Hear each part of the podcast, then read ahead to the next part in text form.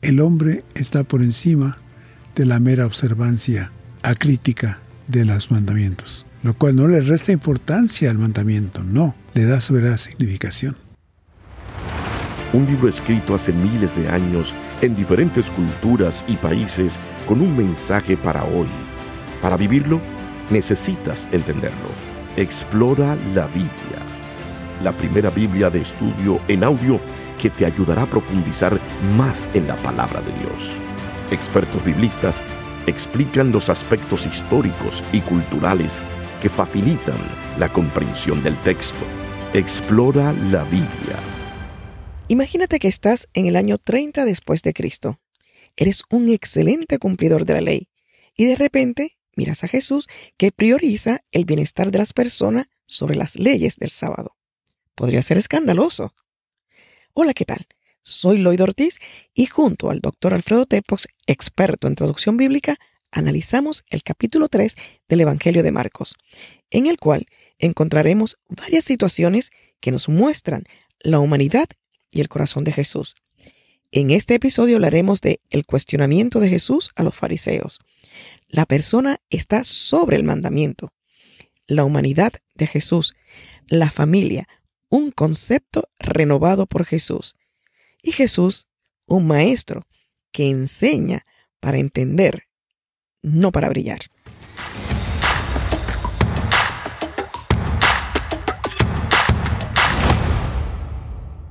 Bienvenidos al episodio número 3 del Evangelio según San Marcos. En este capítulo vamos a hablar del hombre de la mano seca, la multitud a la orilla del mar, elección de los doce apóstoles la blasfemia contra el Espíritu Santo y la madre y los hermanos de Jesús. Fíjense que en este capítulo los maestros judíos enseñaban que en sábado se podía hacer todo lo que fuera necesario para salvar la vida de una persona. Este no era el caso del hombre de la mano seca. Por eso, la reacción de los fariseos, aunque violenta, puede ser lógica. La lección de esa curación es que el bienestar de las personas es más importante que las leyes del sábado. Doctor Alfredo Tepos, gracias por acompañarnos una vez más. ¿Qué puedo añadir a esto?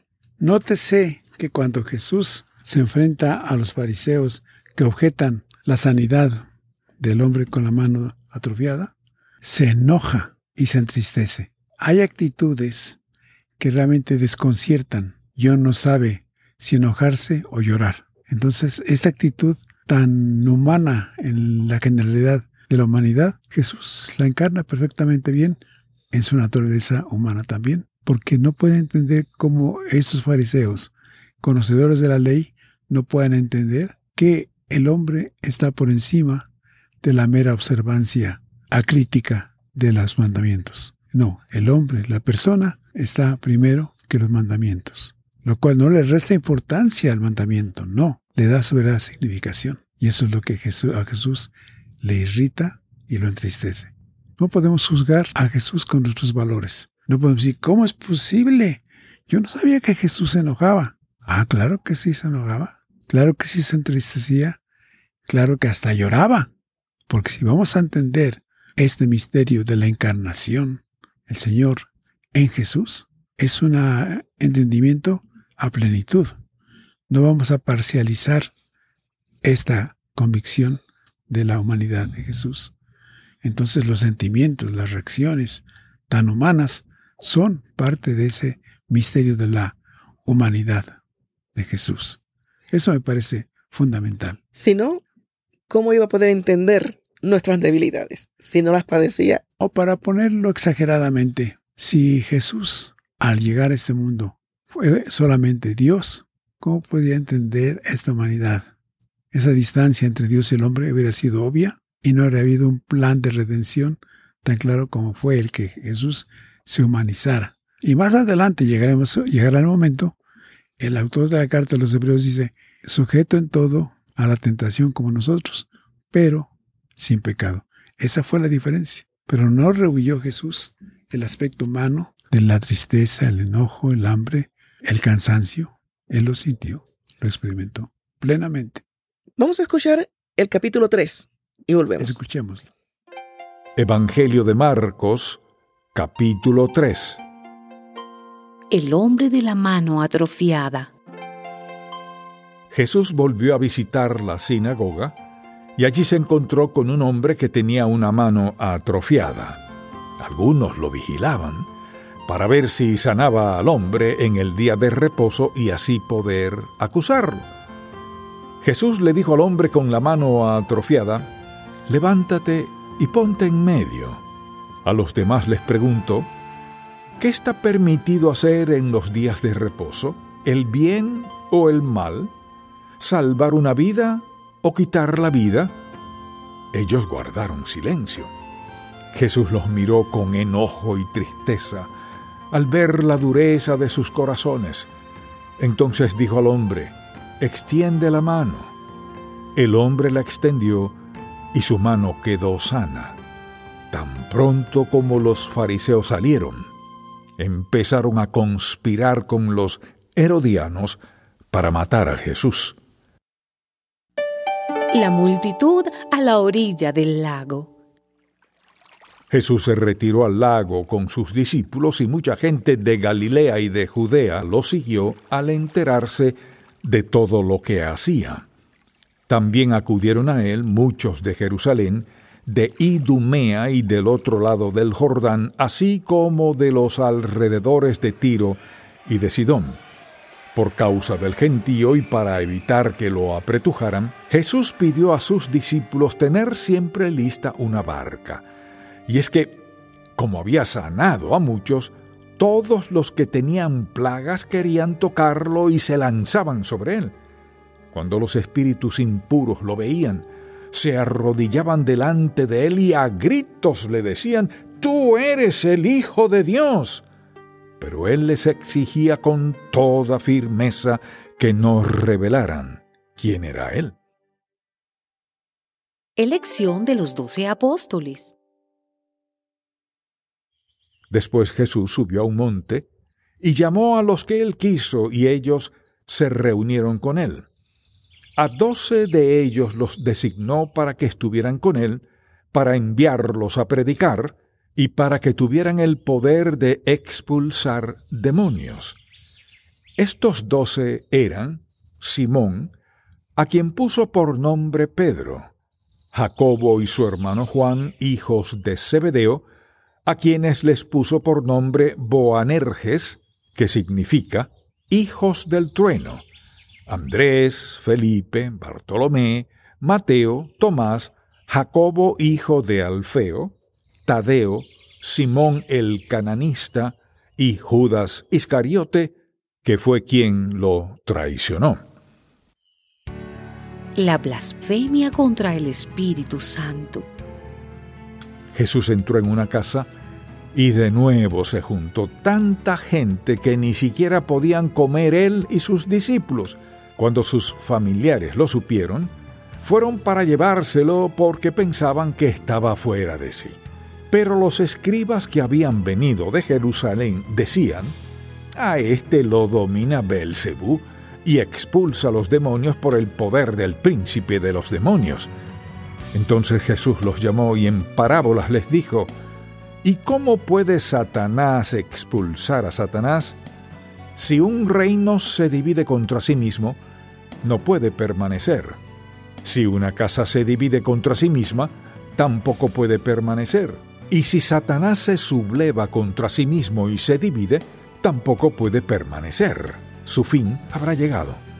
Nadie puede entrar en la casa de un hombre fuerte y robarle sus pertenencias si antes no lo ata. Entonces, sí podrá saquear su casa.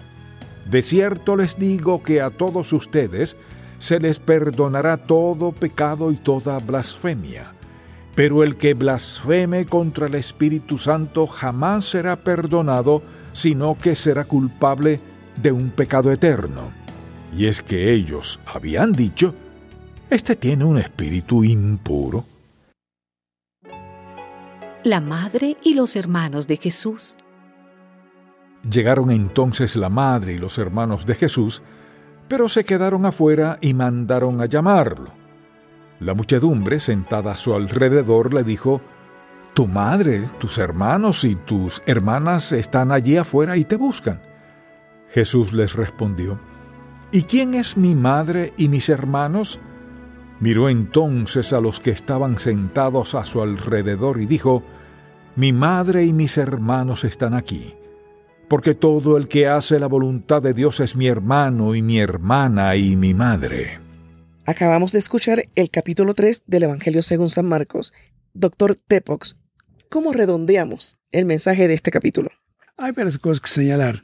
Comentábamos previamente a la lectura de este capítulo esta cuestión de la atención más al hombre que al mandamiento. Pero aquí tenemos también que una multitud se remolineaba alrededor de Jesús a la orilla del lago.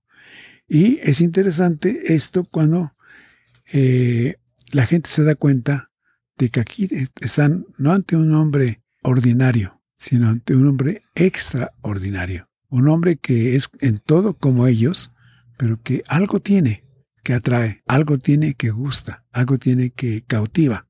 Y esta multitud en una orilla de un lago nos muestra en primer lugar el tipo de comunidad que se reúne en torno a él, mayormente pescadores y gente sencilla, pero que está entendiendo el mensaje de Jesús porque seguramente Jesús les habla en sus términos. Jesús no va a lucirse, por así decir, mostrando sus conocimientos de la ley. No, Jesús va a hablar en términos muy sencillos a enseñarles qué significa la ley, cuál es la importancia de los mandamientos y cómo llevarlos a la práctica dentro de su comunidad de pescadores. En cuanto a la elección de los doce apóstoles, pues eh, ya comentamos algo al respecto antes, pero aquí se nota que son los doce, nuevamente repetimos, eh, de manera comparativa, de manera análoga, a las doce tribus de Israel, así como en el pasado el Señor y las doce tribus de su pueblo. Muy bien, hay otra parte acá que podríamos destacarla, que es, son los últimos versículos, la madre y los hermanos de Jesús. Como podemos entender, eh, Mateo menciona este hecho, pero su interés se centra más en la persona de Jesús, en su concepción, en la esposa de, José, María, y en su virginidad.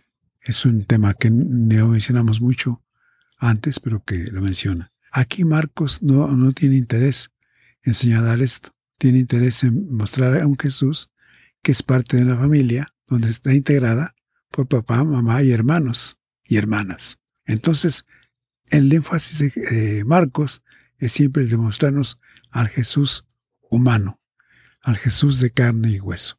Vemos en el versículo 35 del capítulo 3 del Evangelio San Marcos que finaliza diciendo, porque todo aquel que hace la voluntad de Dios, ese es mi hermano y mi hermana y mi madre. Otra vez haciendo énfasis a ese aspecto familiar, pero no necesariamente sanguíneo.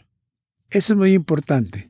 Y hay que recalcarlo a través de la lectura de la Biblia, en todo el texto bíblico, porque tendemos, y ese me parece que ha sido una triste realidad de nuestra lectura bíblica, leer el texto bíblico literalmente, enfatizar el aspecto de la relación sanguínea. Y Jesús aquí lleva esto a un sentido más amplio, a un entendimiento de la familia como un todo. No se trata nada más del lazo familiar, del vínculo sanguíneo, sino se trata de la identificación de hombres y mujeres que forman una gran familia, la familia de Dios. Así concluimos el episodio número 3 del Evangelio según San Marcos. Recuerda, puedes encontrar otros detalles, otras notas en la Biblia de Estudio La Reina Valera Contemporánea. Te invito a que nos escuches en el próximo episodio. Muchas gracias por tu atención un libro escrito hace miles de años en diferentes culturas y países con un mensaje para hoy. Para vivirlo, necesitas entenderlo. Explora la Biblia, la primera Biblia de estudio en audio que te ayudará a profundizar más en la palabra de Dios.